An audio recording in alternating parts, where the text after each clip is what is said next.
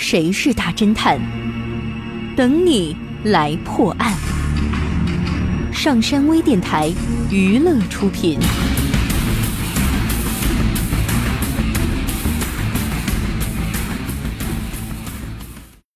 一个叫托马斯的画家死在了自己的公寓里。当警察赶到时，公寓的门窗都是反锁的。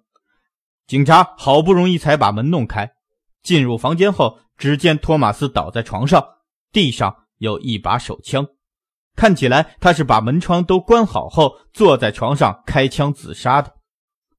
法医判断，托马斯已经死了八天了。值班的警察对丁小山说：“是楼下一个花店老板报的警。老板告诉警察，托马斯在每周五晚上都会去花店买十三朵粉红色的玫瑰，已经十个年头了，从未间断过。可这两个星期，托马斯都没有出现。花店老板有点担心，就给警局打了电话。丁小山问道：‘那些玫瑰花呢？’值班警察说。”全都装在一个花瓶里，花瓶放在窗台上，花都枯萎凋谢了，只剩下花枝了。丁小山环顾了下四周，继续问道：“地板和窗台上有血迹吗？”值班警察摇了摇头，除了一点灰尘，什么都没有，只在床上是有血迹。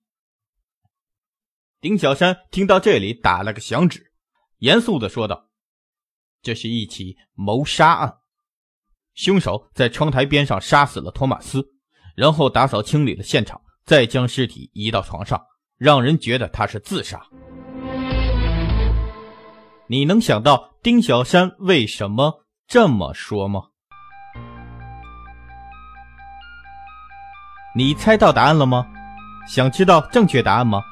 请关注微信平台“上山之声”或 SS Radio，输入“玫瑰”来查看你的答案对不对吧。